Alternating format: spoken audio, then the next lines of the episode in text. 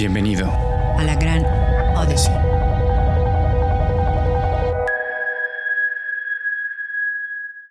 Eh, ¿Me podrías platicar un poquito de la historia de, de Kepler ah, y cómo fue fundada o qué los motivó a fundarla?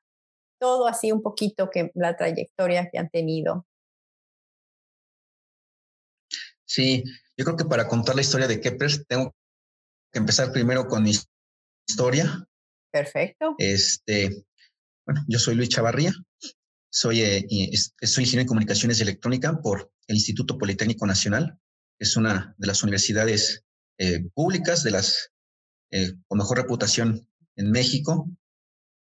Siempre yo estudié en escuela pública y mi, cuando yo estaba en los últimos semestres de mi carrera, uno de mis sueños era trabajar en Pemex, en Petróleos Mexicanos.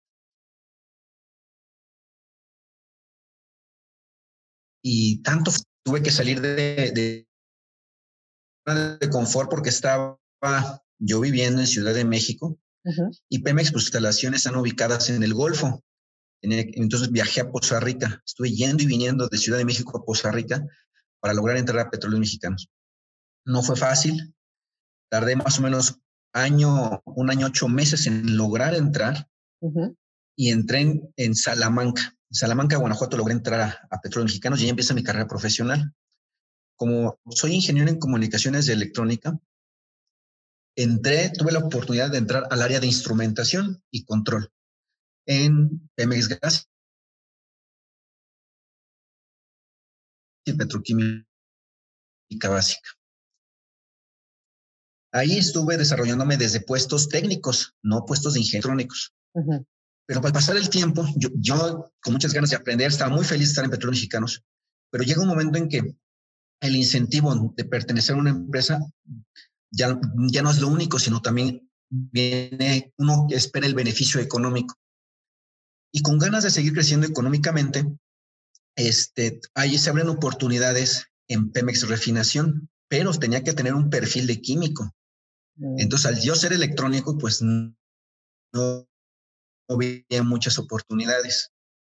Que no había suficientes ingenieros químicos dentro de Pemex para cubrir las plazas, era para cubrir vacaciones de los ingenieros que operaban las terminales de almacenamiento. Yo, tanto fue mi insistencia sobre los gerentes del área de almacenamiento que me dijeron, bueno, vas a ir a capacitación sin paga, tres meses, si pasas, si pasas los exámenes vas a poder cubrir. Y, empiezo, empieza mi capacitación y después de los tres meses paso los exámenes, empiezo a cubrir de ingeniero de operaciones en terminales, Así estuve dos años. Después, igual por, mi capacidad o, tratar de yo mostrar eh, mi empeño y dedicación a la empresa, me ascienden a jefe de operaciones y estuve otros dos años como jefe de operaciones en terminales. Después vienen unos proyectos que es para automatizar toda la red de ductos de, Pemex Refinación. Y me dicen, tú venías de, de la del área de automatización de Pemex Gas, ¿verdad? Y digo, sí. Sabes que se van a abrir unas plazas en la torre ejecutiva. ¿Te quieres ir? Sí. Y ahí me voy al área de proyectos. Mm. Entonces, en inicio, pues ya tenía un know-how de cómo, del mantenimiento de los equipos e instrumentos. Después, para seguir creciendo, tuve que entrar al área de operaciones. Después, evoluciona la parte de proyectos y me doy cuenta, me doy cuenta que tengo que aprender de normatividades, de ingeniería. Y ahí estuve seis años. Posteriormente, se abre una oportunidad en el área de logística. Mm. ¿Por qué? Porque eh, requerían ingenieros con experiencia en operaciones y en proyectos. Entonces yo, yo era un candidato. Se hace un concurso a nivel nacional de unas plazas, gano, gano la plaza y me voy a Pemex Corporativo a la parte de, de logística de hidrocarburos. Estando ya en logística de hidrocarburos, ya con mejores niveles dentro de petróleos mexicanos, un, otro de los gerentes tuvo eh, una visión conmigo y me invita al área de planeación estratégica y evoluciona la parte de planeación estratégica y era parte de los 12 ingenieros que hacíamos el plan de negocios de petróleos mexicanos. Entonces ahí tuve que aprender toda la industria del petróleo. En eso también se va dando la reforma energética en este país y ahí viene la oportunidad de crear Kepler Oil and Gas, porque en esa oportunidad venían las empresas privadas, como BP, Shell, este, y otras privadas, y requerían información, requerían saber dónde instalar instalaciones, dónde eh, instalar ductos, gasolineras. Entonces el conocimiento solamente lo teníamos los de Pemex, no existían privados. Entonces es cuando ahí eh, abro la consultoría y, con, y con las regulaciones. ¿Qué es lo que pasó con la regulación en México? La regulación empezó a sacar normas para el diseño de instalaciones petroleras, desde pozos hasta gasolineras. Y con al paso de más buenos que malos, y de esos jefes que veía talentosos y que yo miraba, los empezaba a invitar, que ya estaban jubilados, los empecé a invitar a, a, Kepler. Le dije, ingenieros, ¿cómo ven si presentamos los exámenes ante la Comisión Reguladora de Energía y ante la Agencia de Seguridad de Energía y Ambiente para que nos acreditemos como unidad de verificación y nosotros podamos dictaminar las ingenierías, la construcción y la operación y mantenimiento de instalaciones? Luego convencer a un grupo selecto y, y de altos profesionales y nos acreditamos en las diferentes normas. De hecho, hoy en día Kepler son de la, es, me atrevo a decir que es la unidad de verificación con más normas acreditadas en México. Y empieza a llegar el trabajo para dictaminar ingenierías, para dictaminar este, construcciones y también para desarrollar casos de negocio para el desarrollo de gasolineras, terminales de almacenamiento, ductos. Cuando este, empieza a crecer la empresa, este, de hecho, hago una pausa ahí. Mi esposa trabajaba en Telmex, Teléfonos de México. ¿Y por qué es bueno comentarlo? Porque más adelante yo imagino que hacer preguntas que hay que, hay que recomendar a los jóvenes. Exactamente. Y, algo, y, es, y esto, y esto que voy a comentar es darlo todo. Cuando yo eh, empiezo a comentar a mi esposa que voy a renunciar a Petróleos Mexicanos, Petróleos Mexicanos, de hecho, por lo menos hasta mi época, hasta hace, yo tengo ya este, tres años fuera de Pemex, era la empresa que mejores ingresos otorgaba como trabajadores y con muchas prestaciones.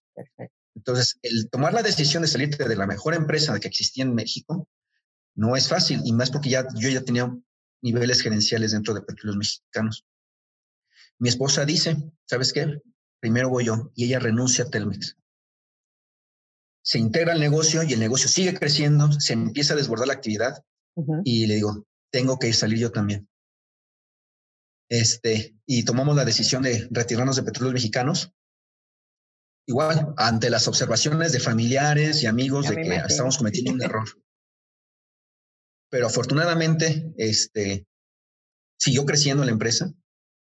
Empezamos a reclutar jóvenes ingenieros recién egresados, que también al ratito me gustaría platicar sobre las experiencias en la contratación y selección de personal que, que he visto en los jóvenes. Este, y bueno, sale mi esposa, salgo yo, crece la empresa y así fue el origen de, de Kepler Oil and Gas. De hecho, si te fijas en mi perfil en LinkedIn, hay otras dos empresas adicionales. ¿Por qué? Porque como cuando uno es consultor, no tienes problema, pero cuando tienes unidad de verificación no puedes ser juez y parte. Entonces fue cuando oh. pues, yo tenía que hacer el doble servicio. Entonces, unos ingenieros se quedaron en la consultoría, que es ACE Engineering, ahí es consultoría, y Kepler Oil and Gas es unidad de verificación y que ahorita estamos en proceso también de ser laboratorio para hidrocarburos. Y después de Ace Engineering se, se desarrolló otra unidad de negocio, que es la de capacitación y entrenamiento, y es Energy Training Center. Son las tres empresas que ves en, mi perfil y hemos ido creciendo. Este, a grosso modo, esa es la historia de Kepler Oil and Gas, que también ahorita, ahorita en estos, llevo tres años fuera de Pemex, pero cinco años como empresario. he vivido muy cosas muy buenas, cosas malas, cosas que nos han hecho aprender este, seguir madurando y creo que el día de hoy vamos bien como equipo. Me siento con un equipo sólido de jóvenes y de personal jubilado que está transfiriendo el conocimiento. Y yo creo que también eso es una de las, de las bases, ¿no? El conocimiento. Entonces, este, pues con, con base en esto, no sé si quieres hacer algunas preguntas o voy yo abordando algunos temas. Eh, es, eh, pues tú, tú ya parece que, que estás más eh, enfocado. Exactamente, es simplemente compartir el valor. Una de las siguientes preguntas que tenía yo es cuáles han sido los mayores retos para ti y, cómo los has afrontado y, qué has aprendido de, de, de haber hecho un empresario. Ok. El principal reto es lograr lo que piensas en grande. O sea, lo que piensas hay que pensarlo en grande, pero sí hay mucho miedo al inicio. Y como comentaba al inicio en la trayectoria, el hecho de que yo haya sido de escuela pública, hay ventajas y desventajas. Las ventajas es que te hacen ser un guerrero. Mm. ¿Por qué? Porque tienes hambre de crecer y tienes hambre en la vida real. Entonces, no hay otra forma más que salir adelante trabajando. Eso es lo bueno de una, empresa, de, una, de una universidad pública. Algo malo que yo veo, que no te enseñan prácticamente nada de lo que son los negocios. Entonces, eso, eso llevas una desventaja contra los, los, los profesionales que salen de universidades particulares y que aún así también tienen ciertas limitaciones, pero las de, las de alto prestigio pues probablemente tienen más desarrollo al enfoque de negocios, no necesariamente técnico. Entonces, como retos, pues fue, eh, fue eh, eh, dominar en la mente. ¿Por qué? Porque el miedo de que uno dice, no es que yo estudié para tener un, un buen trabajo en una buena empresa, pero no, no te enseñan a, a decir, yo estudié para tener mi empresa entonces, el cambiar el chip de trabajador a cuando ya se tenía dominado o ya habíamos cambiado el chip, este, convence, bien, y de entrada, cuando tu, tu, esposa, en este caso mi esposa, te ve con la pasión con la que tú desarrollas las cosas y con el entusiasmo con lo que lo vas a hacer, y que ella demuestra su compromiso al renunciar a su trabajo, que Telmex es una empresa de Slim, otra empresa muy grande y que renuncia a ese trabajo por el sueño que te ve, que te ve emocionado en sacarlo, yo creo que ese es el reto, ¿no? Convencer a los demás. Si tú ya estás convenciendo a los que están cerca de ti, ya llevas gran reto. Pero si no eres capaz de convencer a los que están cerca de ti, muy difícilmente vas a obtener tu objetivo. E, es, es que vean la, que al compartir vean ese positivismo, ¿no? Y así te da la fuerza, porque tiene a fuerza tienes que tener un poco de equipo para seguir adelante, porque es, es difícil, ¿no? Obviamente hay muchas personas que prefieren estudiar y trabajar en una empresa y jubilarse, pero habemos otros que somos, algo traemos que nos impulsa a, innovar en diferentes aspectos. Sí, sí, sí. Así es. Fíjate que yo, en mi punto de vista, depende mucho de lo que es el éxito para cada persona. O sea, el éxito es algo que no es, que no se puede decir, esto es el éxito. El éxito puede ser ser feliz, el éxito puede ser vivir en la montaña. El éxito puede ser este, tocar el violín. Este, eso, es de, eso, es, eso es de percepción de cada, de cada persona, de cada individuo. Y más porque todos tenemos una función en este planeta y la función es distinta. Por eso somos diferentes. este, en, mi, en mi personal eh, este, opinión, este, yo no, no, no cuando salí de la escuela ya pensaba en ser empresario. Las situaciones me fueron cambiando porque para, para cambiar a proyectos, y, y, hago una, una, pausa, cuando cambié de, de, la parte de mantenimiento de instrumentos a la parte de operación, también yo tenía un, una resistencia al cambio. En cada fase, cuando analizo hacia atrás, siempre tuve una resistencia al cambio, porque estaba, yo dominaba el mantenimiento, no dominaba la operación, pero tanto era mi deseo de querer seguir creciendo dentro de Pemex que dije, bueno, está bien, y tuve que cambiar el chip a operaciones algo a química, o sea, algo que a lo mejor yo estudié electrónica porque me apasionaba, la, o me apasionaba la, la, electrónica. Tuve que cambiar ese chip. ¿Y qué es lo que pasó? Que me volví a apasionar de la química. Y ya que estaba en mi zona de confort después de cuatro años de operaciones, pasé al área de proyectos y dije, no, es que eso es muy administrativo y hay que saber de, de leyes, de normas. Pero Luis, vas a seguir creciendo. Entonces tuve jefes que me decían, Luis, tienes potencial y que los mentores dentro de una trayectoria es muy importante. Cuando tienes esas personas que te dicen, por aquí es Luis, y confía en ti, y, lo, y si aprendiste una cosa, lo vas a, vas a seguir aprendiendo. Entonces, cambiar el chip de operaciones a proyectos y luego de proyectos a planeación estratégica siempre fue un reto. O sea, yo no, cuando era hora de proyectos, pasar a datos económicos, de rentabilidad, saber eh, del manejo de una empresa, de una organización, de ISOs, este, fue, no fue fácil, lo logré y cuando yo después dije, ya, ten, ya se dominan diferentes campos de, conocimiento y cuando me empiezan a buscar las empresas privadas fue el conocimiento es lo más importante. Yo le comentaría a los jóvenes, uno, disfruten el proceso, todo el proceso se debe disfrutar. ¿Y qué es lo que yo a mi punto de vista digo? Por, eso hablo del éxito. Muchas veces los jóvenes dicen, es que yo quiero, y voy a poner un ejemplo, quiero ser pintor, quiero ser esto, eh, Pero pasa el tiempo y luego dicen, es que no tengo dinero y se ponen tristes. Entonces, a ver, a ver, a ver. Si ellos, los jóvenes de entrada, no saben bien qué es el éxito, van a sufrir mucho. Pero si su éxito no está basado solamente en el desarrollar una actividad, sino también va relacionado a algo económico, yo les digo, jóvenes, tienen que ser open mind, tienen que tener apertura a que entre todo el conocimiento, no nada más pintura, no nada más este, psicología, no nada más electrónica, tienen que ser multiprofesión. Porque si es económico, es multiprofesión. No puedes dedicarte nada más a una sola cosa, si no van a sufrir. ¿Por qué? Porque a lo mejor, oye, pues a mí estoy en una empresa y me paga nada más para apachurrar Y, ¿no? Y, Y, Y. Oye, pero pues hay más teclas. No, es que yo nada más Y. Ah, bueno, entonces no te quejes de que no tienes éxito económico. Y ese éxito económico tienes que ocupar todas las teclas del teclado, no nada más Y. Y es, pues, es una profesión nada más. Oye, pero quiero administración, apachurra. Oye, pero quiero, entonces, quiero desarrollar este negocios, apachurra la N. Tienes que ocupar todo el teclado si uno nada más se engloba en una, en una sola actividad, no va a tener éxito económico. No se dedican a una sola cosa. Mismo Slim, tú le preguntas él de cualquier negocio, sabe mucho, no es tan un especialista, porque para eso tiene un staff de especialistas, pero conoce su negocio, conoce cada uno de sus negocios. Y si él hubiera dicho, es que yo nada más quería telefonía, pues a lo mejor no hubiera sido el más rico del mundo. Él tuvo que diversificar y meterse a todos los negocios, todas las áreas de conocimiento. Entonces, éxito económico, mi recomendación es todas las áreas de conocimiento. Y si estudiaste ingeniería civil, tienes que ser electrónico, mecánico, químico, tienes que ser de todo. Si estudiaste, estás en el área de la medicina, pues tienes que saber de todas las áreas de medicina, psicología, psiquiatría, tienes que saber de todo. No enfocarte nada más en un poquito. Y principalmente en todo se complementa con la administración y el conocimiento de los, de los negocios. Entonces, en resumen, ahí es disfrutar el proceso adquirir conocimiento, ese conocimiento se adquiere en la universidad.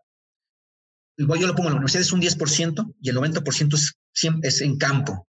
Todo se hace en campo.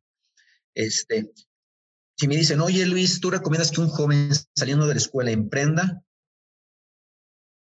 Se podría, y pongo un ejemplo, tengo uno de mis mejores amigos, este, cuando salimos de la escuela, él hizo su empresa de desarrollo de software y yo entré a Petróleos Mexicanos. En ese momento, yo recuerdo que yo ganaba más y iba creciendo y fui ganando. En los primeros años, yo ganaba más. O sea, y se veía económicamente, yo me veía mucho mejor que él.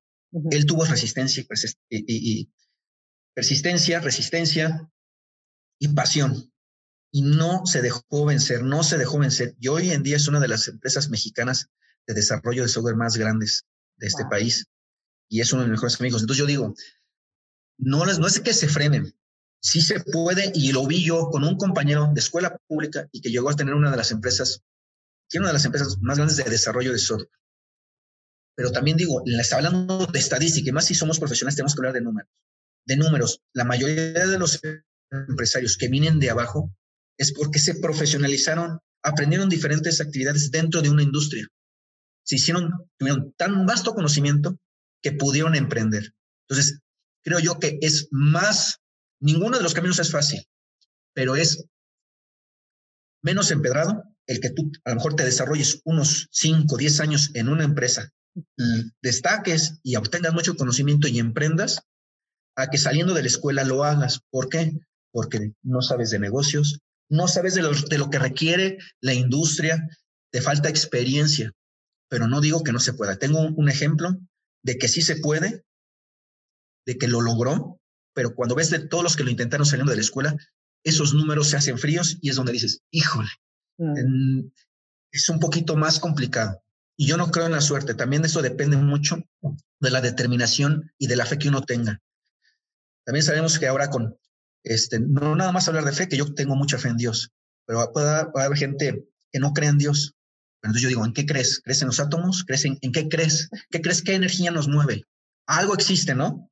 Bueno, le llames Dios o como le llames, eso nos gobierna. Estamos hechos de esa misma materia. Y si tú crees que lo vas a lograr, se va a lograr. Si no los jóvenes no creen que lo van a lograr, pues no van a ocurrir las cosas. Entonces es algo importante. La otra que es, por ejemplo, algo que yo veo de las universidades este, privadas, el networking. Cuando uno va saliendo de la escuela, este, de una escuela pública o privada, la diferencia en hacer negocios rápido es el networking.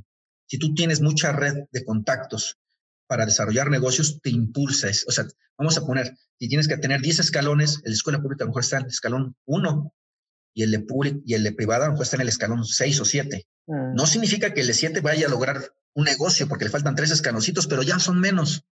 También depende de la determinación. Y la escuela pública pues tiene que hacerse de su red. Por lo regular esa red no la logra en la universidad porque en la universidad encuentras gente humilde igual que, todos los demás.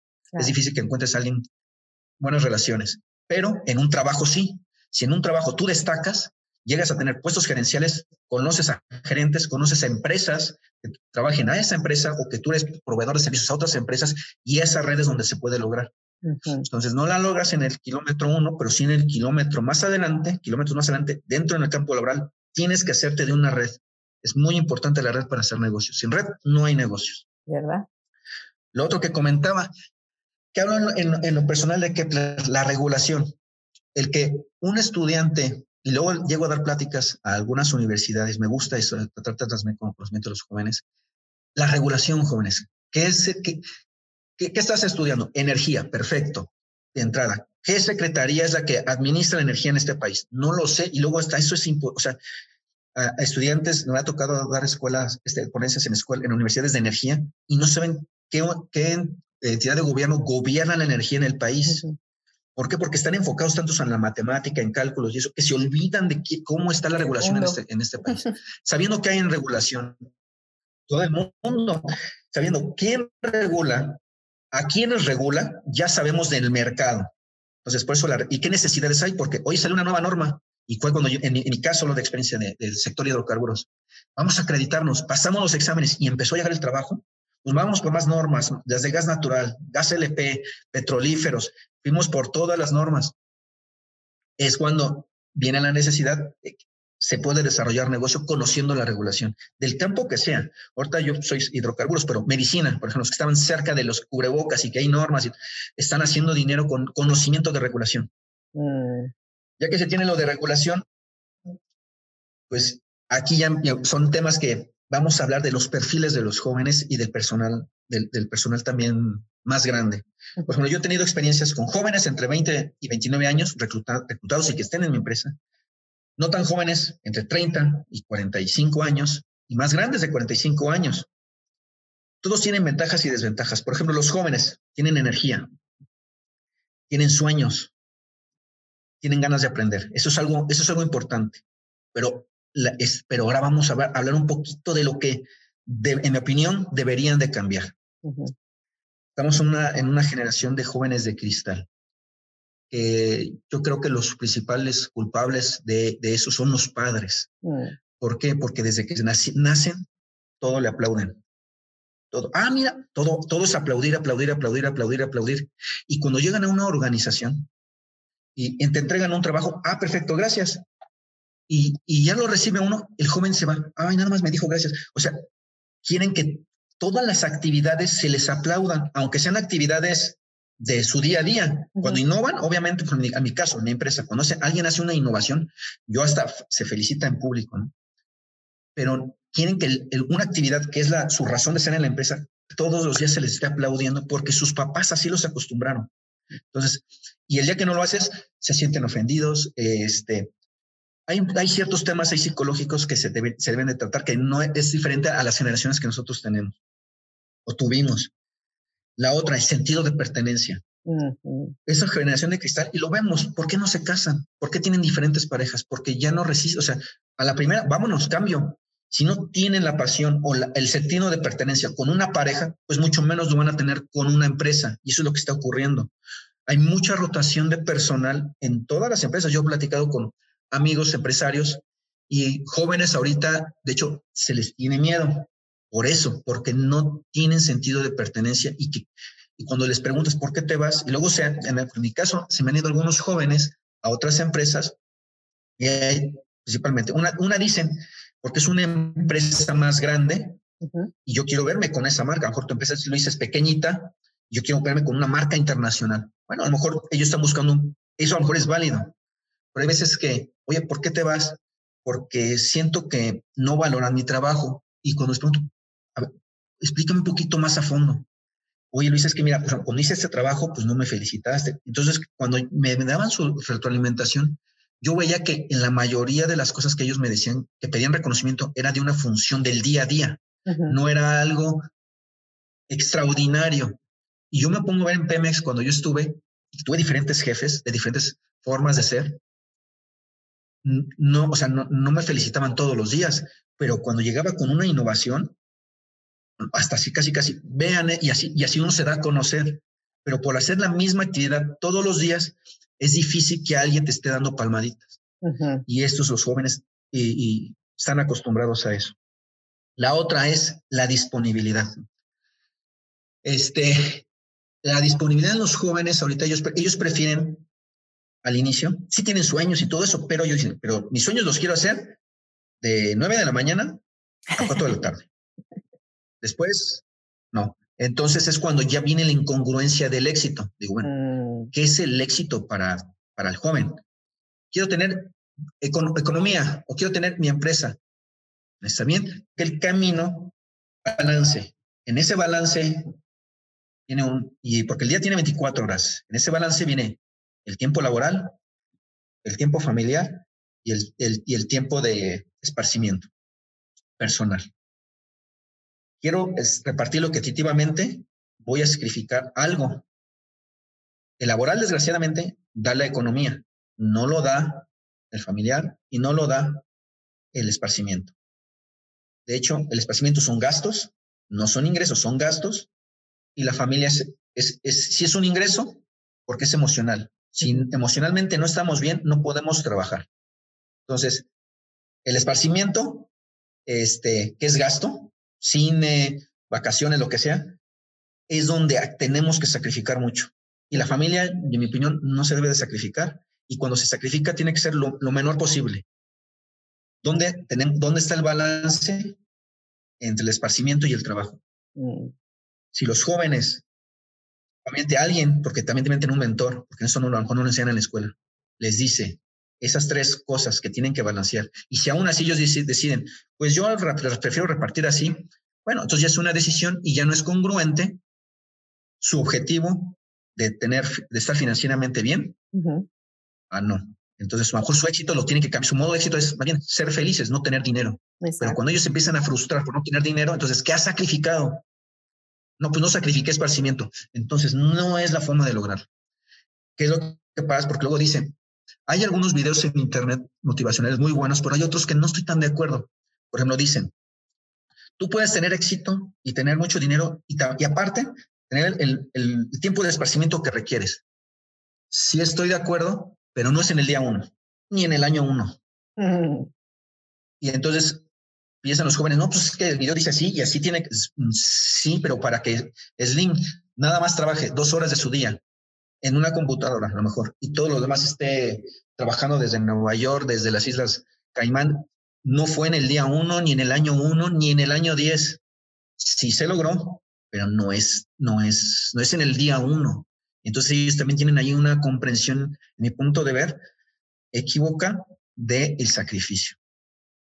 ¿Y qué tal la paciencia? Yo pienso que también son estas generaciones nuevas son bastante, mm, tienen mucha impaciencia, quieren lograr el millón así, rápido, o sea, y, no quieren esperar, sino dime cómo le hago para allá. Y es precisamente donde coincide lo mismo que tú dices, lo que no es en el primer día, no es en el día, en el año 10, si me entiendes, es paulatinamente, pero ahí es donde, ¿qué quiero sacrificar? Que para mí no es un sacrificio el estar es, haciendo el trabajo día a día, día a día y, disfrutar el trayecto, como dices. Es muy importante.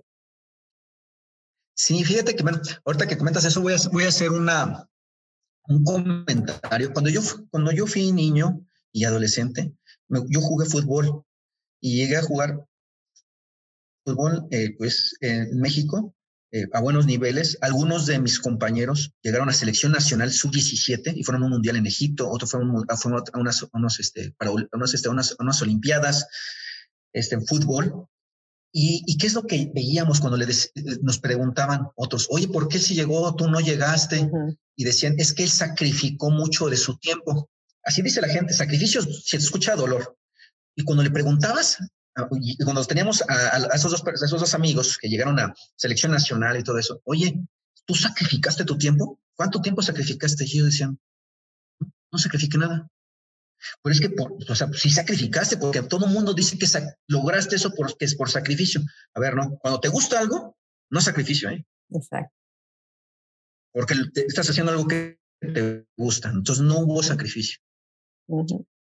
Y entonces el, mensaje ahí es, sacrificio es para los que no les gusta. Y por eso yo, hay un comentario al inicio que, que, que hice es, tienen que ser multiprofesiones si los jóvenes no están dispuestos a hacer multiprofesiones, van a hacer muchos sacrificios. Mm. Y, cuando algo es duele, ¿qué crees? No lo van a lograr. Exacto. Tienen que disfrutar el proceso. El proceso. y para disfrutar, oye, eh, y si, lo disfrutan, entonces no hay sacrificio. Cambian una cosa por otra. Y sí, llega a haber, además, y si ha llegado a haber casos en que hoy esa persona tiene dinero, hizo su empresa con sacrificio, y a lo mejor él sí, porque está haciendo algo que Nunca disfrutó hacerlo, pero él sabía que lo tenía que hacer para obtener dinero.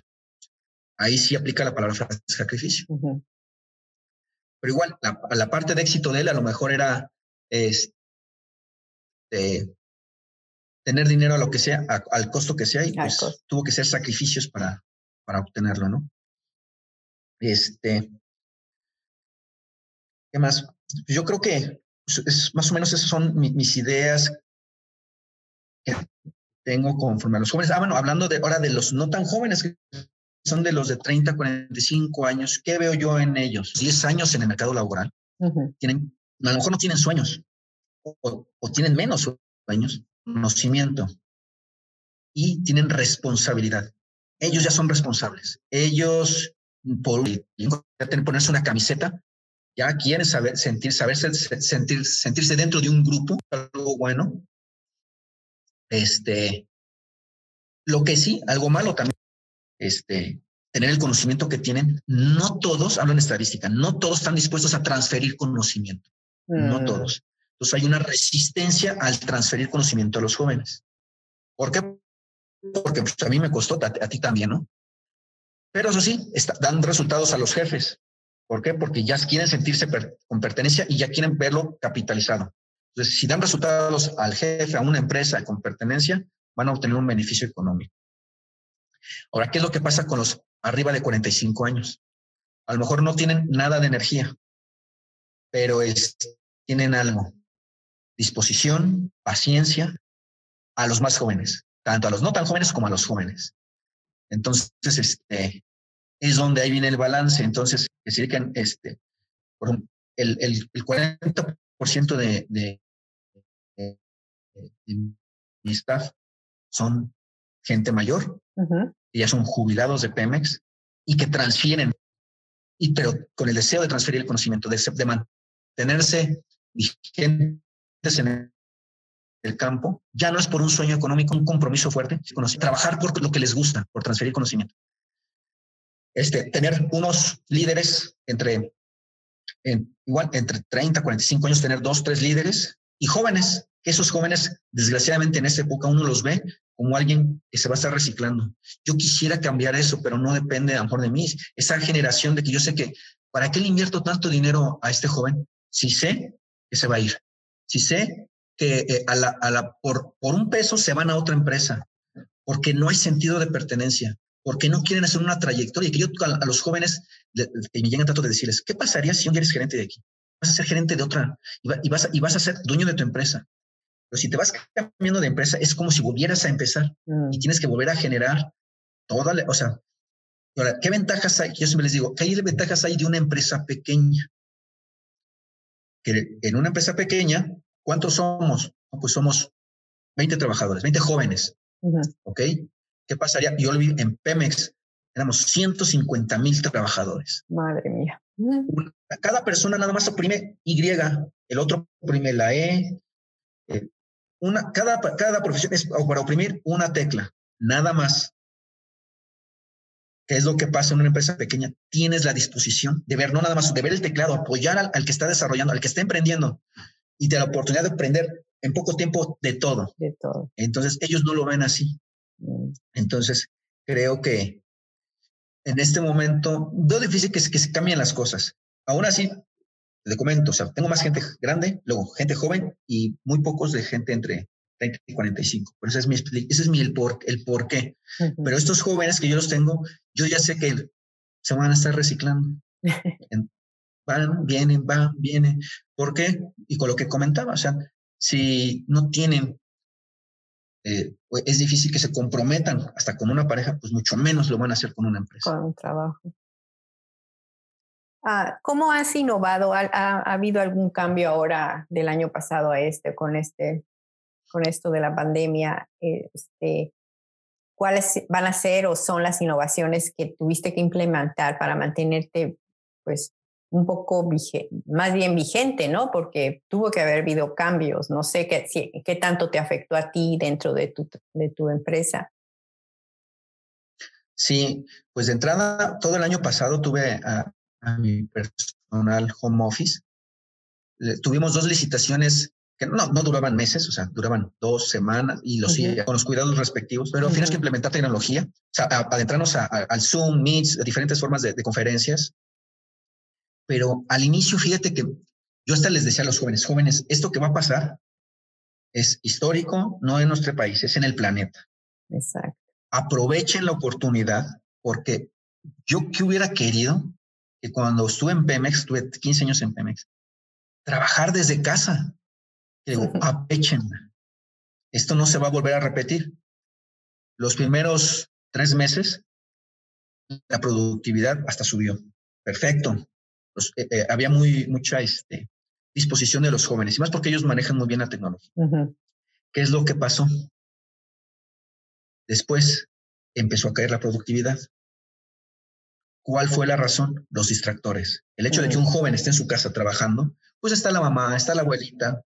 Oye, hijo, ¿qué es esto? Oye, entonces los distractores, o que están viendo Netflix y trabajando. Entonces, eso no lo lograron controlar empezó a bajar la productividad. Yo no regresaba porque el semáforo rojo otra vez y que no sé qué.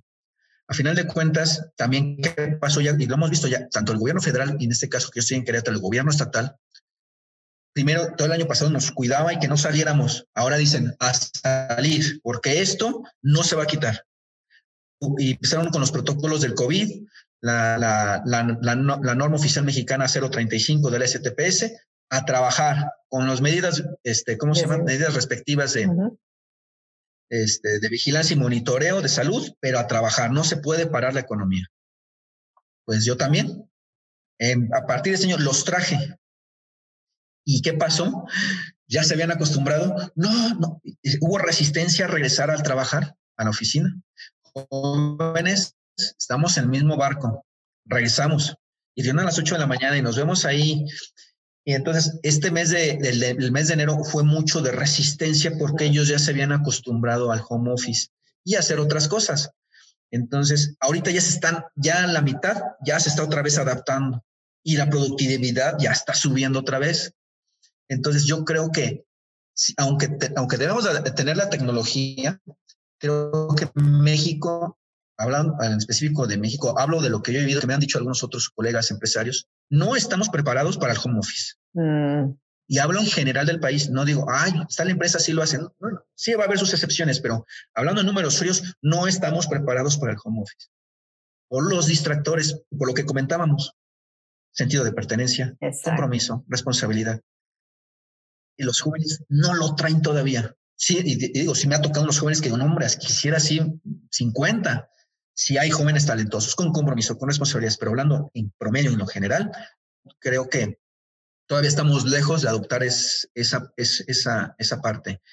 Por ejemplo, yo he tenido oportunidad de estar pues en, eh, por Pemex con, con proveedores de Pemex en Estados Unidos, en Canadá, en Europa, y la verdad, ellos, ¿por qué sí? Y una para responsabilidad, responsabilidad, responsabilidad. Ellos, de hecho, los cubículos, yo veía en Canadá, estaban, era, todavía más, era todavía más distinto que Estados Unidos.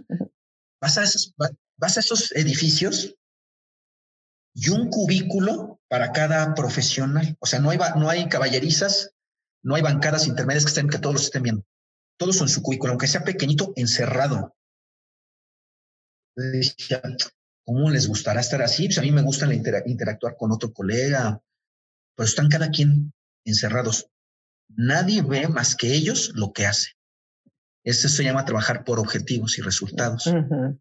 Si él se desvela, si él no hace nada, si el fin de semana lo sacrifica, pero si quedó de lunes de entregarlo, lo entrega. Entonces, eso, eso, como ellos ya lo tienen, lo tenían trabajado, por eso a esta pandemia les vino, dijeron, era como tener un, un, home office en la, en la, oficina porque están aislados. Realmente ellos podían quisieran, sin que nadie, pues en México no lograron la tentación de estar en casa. Y como tú dices, habrá un porcentaje que sí se adapte más fácilmente a seguir, a tener su, su, oficina en la casa. Y creo que también las empresas, por digo, se han de salvar bastante si pueden adoptar personales que puedan seguir en su casa y personas que estén en la oficina, así se podrán ahorrar bastante en mantener esos edificios tan grandes y con tantos gastos, ¿no? Eh, como empresa, yo te puedo decir, pagaron de luz, pero cuando, o sea, como, como cuando ves la gráfica de costos, ah, va bajando, nos conviene, pero cuando ves la gráfica de ingresos que también viene hacia abajo, ah, entonces ya no. Al inicio sí, porque iba hacia arriba, o sea, incrementó productividad. Si incrementas productividad, pues ese es el negocio, pero ah, y vuelve a bajar.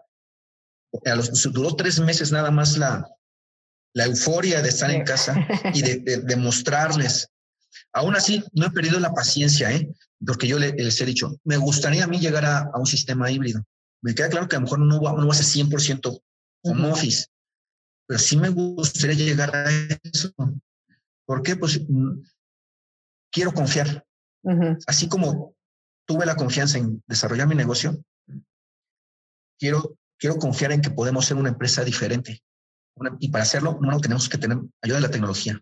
Y dos, pues va a ser un poco, por supuesto, me gusta dar pláticas a, las, a los jóvenes para que entiendan cómo lo ve uno y que digan, la estoy regando, no podemos, o sea, tenemos que, si queremos esos beneficios, tiene que ser todos los jóvenes unidos y con un solo pensamiento de decir, tenemos que aprovechar la oportunidad del home office, si no se nos va a ir. Pues muy interesante todo lo que has compartido. Muchas gracias. Eh, me gusta siempre preguntarles de algún refrán o algún pensamiento o alguna frase que, que la uses seguido para dar así un consejo o algo. Pero son dos, son dos palabritas que siempre digo, que es siempre adelante y pasión por todo. Muy bien, muy bien. Pues, por todo, no nada más por una cosa, por todo. Por todo. Por vivir. Muy interesante lo que dijiste de que... Todas las áreas de conocimiento técnico. Todas. Muy bien, pues muchísimas gracias Luis y este, que sigas con tus éxitos y seguiremos en contacto. No, gracias por la invitación. Gracias. Muy buena tarde. Hasta luego, buenas tardes.